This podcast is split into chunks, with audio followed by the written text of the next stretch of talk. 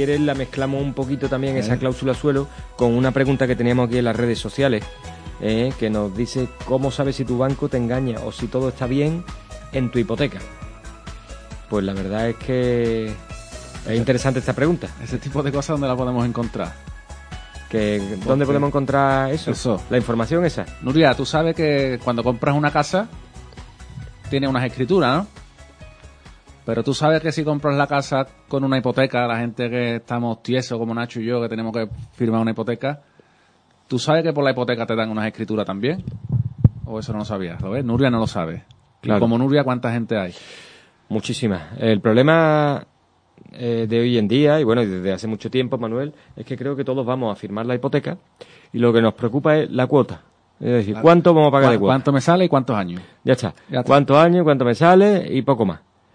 Y entonces nos hemos fijado en la cláusula suelo, como estamos hablando, y Que no mucha, hemos... mucha gente eh, se, se Sí. pone a leer la escritura, porque eh, conocemos gente que, que les ha pasado, y yo y nosotros se la leemos, y aquí, pues mira que sí, que tienes lo de la cláusula suelo, pero ¿dónde lo pones? Es que en la escritura no te pone usted, fulanito de tal, tiene una cláusula suelo. Efectivamente. Te- lo que te viene es que eh, en un apartado concreto los límites que te pueden cobrar de tipo de interés. Exactamente. Entonces- usted tiene un Euribor más 1,50, por ejemplo, y eso es tanto. Y si su tipo de interés es menos que un mínimo que yo le marco, pues entonces yo le cobro el mínimo que yo le marco. ¿No? Efectivamente, sí. Lo que viene más o menos, la- casi todas las hipotecas vienen referenciadas a un índice. La mayoría de ellas vienen al, en relación al, al Euribor. Eh, antes existía el IRPH, que era el de las cajas. Y, El que lo tenga, eh, pues sí, el, el que los tenga el va, bien con las cajas. va bien con la caja.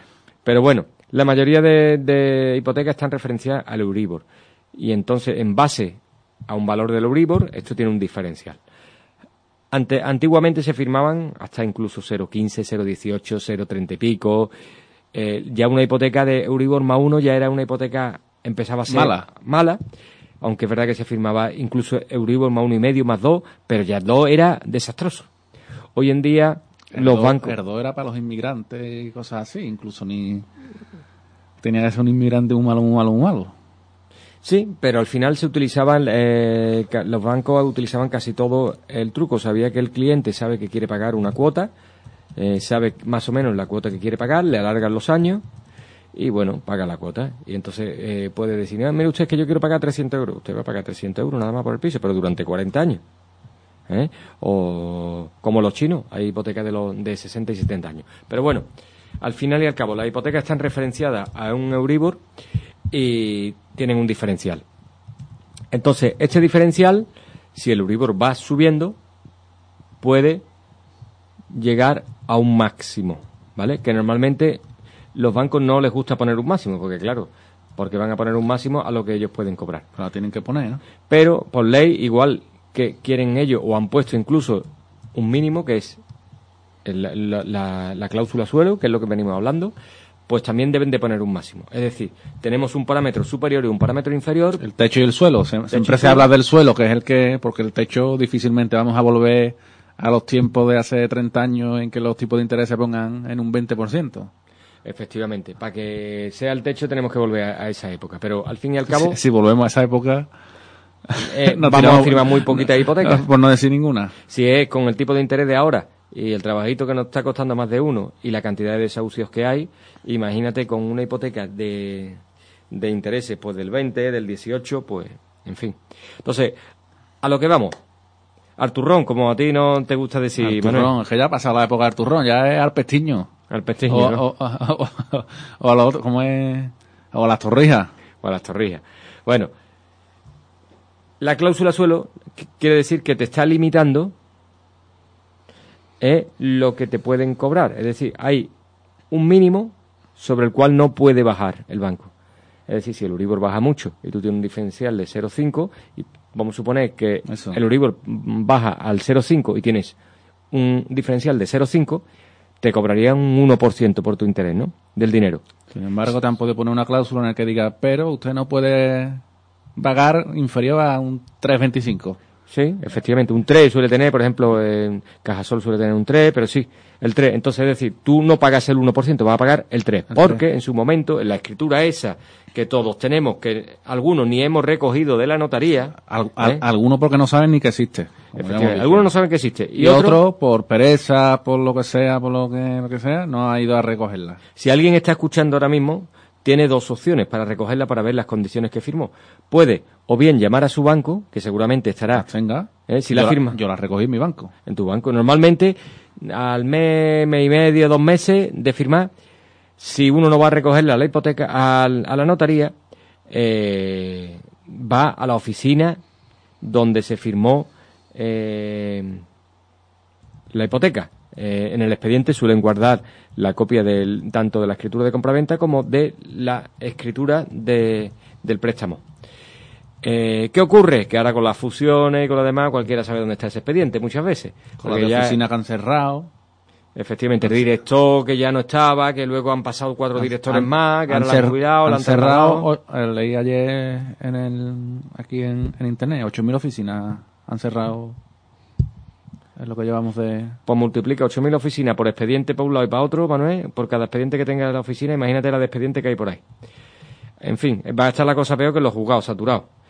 Pero lo que vamos, eh, si no tenemos nuestra escritura de hipoteca, si no está en el banco, no la encontramos o el banco está cerrado, lo que podemos hacer es irnos a la notaría donde firmamos, nos recordamos a ver dónde era, y allí podemos pedir una copia. Una copia simple no te vale mucho, te vale, no te vale más de 10 euros, depende eh, la, notaría, 7 euros por ahí, y con eso ya puedes tener una copia eh, donde va a venir reflejado la cláusula suelo y las condiciones Entre otras muchísimas, muchísimas cosas, ¿no? entre otras muchas cosas. Bueno, viene referencia, viene Porque por, por ponerte un ejemplo, que no es la primera vez que, que puede pasar, como está pasando tan- en tantos sitios, hay problemas en el trabajo, que si no sé qué, que si no sé cuánto, que no te puedo pagar este mes o que este mes no te puedo pagar día uno, sino que te pago el día 20 y a mí la hipoteca me la cobran el día 1 y yo no tenía dinero, me cobran la hipoteca y se me queda la cuenta en descubierto 30 euros y el banco te cobra una comisión. efectivamente ¿Sabemos cuánto nos tiene que cobrar? Si nos tiene que cobrar 5 euros, 10 euros, 30 euros, 50 euros, ¿eso dónde lo miramos? en tu escritura.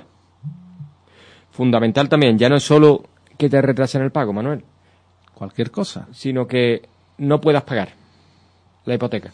Si no puedes pagar, desgraciadamente hay una cosa que se llama responsabilidad hipotecaria. Cuando nosotros firmamos un préstamo, supongamos de 100.000 euros, realmente no vamos a responder por 100.000 euros, sino que vamos a responder por 100.000 euros más todos los gastos en los que se incluyen gastos judiciales, intereses de demora. Bien, pues los bancos no pueden cobrarnos lo que ellos quieran, sino que hay un límite a eso que nos pueden cobrar. Eso es para llevarse un programita hablando. Sí, si nos metemos en Eso, porque esa es una de las causas en la que siempre eh, los, los que no están muy puestos en el tema este dicen, ¿por qué si entrega las llaves de la hipoteca el banco no se queda la casa y adiós deuda? efectivamente. Porque la responsabilidad hipotecaria es más grande Claro. que lo que tú firmaste. A lo que tú te refieres, vamos a poner un ejemplo para que los oyentes puedan entenderlo. Hemos firmado esa hipoteca de 100.000 euros, pagamos durante cuatro meses y por lo que sea, el quinto mes ya no podemos pagar. Normalmente el banco eh, no Se supone que con la tasación que hemos hecho, que con esa tasación se cubre Eso es. el valor de lo que hemos pedido. Sí, normalmente en esta época, ¿eh? porque la anterior ya sabíamos que nos daban el 100, el 110% de lo que valía la vivienda. y el 150. Efectivamente, y barbaridades. Te metían el viaje, el coche, la el coche, el viaje, los, los 3.000 euros que le debo a mi madre y que mi cumpleaños el mes que viene me lo voy a gastar, me voy a hacer un cumpleaños como la hija de la ministra, 4.000 euros en confeti, ¿no? Por ejemplo, que lo metían todo. te lo metían todo. Ahora, vamos a suponernos ahora. Ahora vamos y nos dicen, te voy a dar el 80%. Ahora están utilizando del menor de la tasación o de la compraventa. Pero bueno, eh, la vivienda vale 100, vamos a suponer, pues 130 por ahí, ¿no? Pues vale, pues te dan 100.000 euros. ¿eh? Número redondo, no estamos tampoco... Nos dan 100.000 euros. Supuestamente nos han dado pues 30.000 euros menos de lo que vale la propiedad. Podemos pensar a priori, bueno, pues si alguna vez la dejamos de pagar, puede ser que no tengamos problema porque no han dado 30.000 euros menos de lo que vale, que se la quede el banco y se acabó. ¿Qué ocurre? Que no estamos firmando por 100.000 euros. Estamos firmando por 100.000 euros más lo que yo hablaba, más todos estos gastos, que es la responsabilidad hipotecaria. En nuestra escritura de préstamo hipotecario nos va a venir cuál es el límite. Normalmente pues puede llegar a eso, un 30% más o por ahí. Depende de cada entidad y depende de una serie de, de aspectos y de parámetros, pero bueno, vamos a suponer que debemos 130. ¿Qué ocurre? A los cinco meses ya no podemos pagar la quinta cuota, dejamos de pagar una cuota, el banco normalmente con una pues no te va a decir nada. Ahora, a partir de la segunda cuota ya hay algunos bancos eh, concretos que ya te están directamente llevando al juzgado.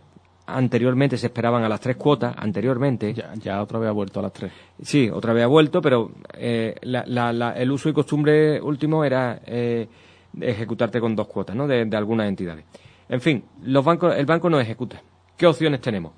Esto se empieza a demorar, ya tenemos intereses, intereses de demora de lo que debemos, se va acumulando y ya seguramente, aunque podamos pagar alguna, pues siempre vamos a deber otras más, más los intereses de demora, más si ya lo meten en el juzgado, vamos a deber los gastos de abogado, procurador, en fin, ya esto empieza a correr y esta bola es difícil parar. ¿Qué opciones tenemos?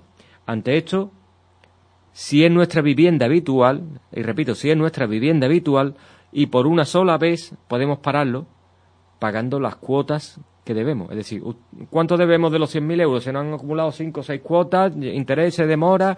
Eh, debemos 5.000 euros. Si ponemos los 5.000 euros, el banco no nos puede exigir, vamos a suponer estos 130 que decimos que nos va a exigir con todos los gastos y con todo. Pero por una sola vez.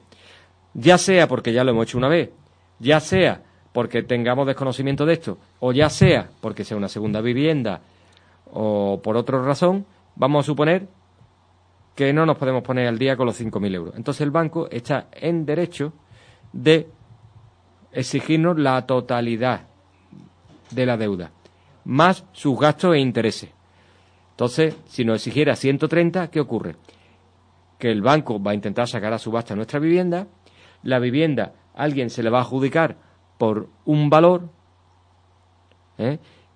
que ese valor va a ser el que se va a cancelar de hipoteca y si nosotros, por ejemplo, si se la adjudican 70.000 euros y nosotros debemos 130 con estos intereses, gastos de mora, en fin, nos va a quedar 60.000 euros. Esos son los 60.000 euros que estamos hablando, que independientemente de que has perdido tu casa, vas a seguir debiendo.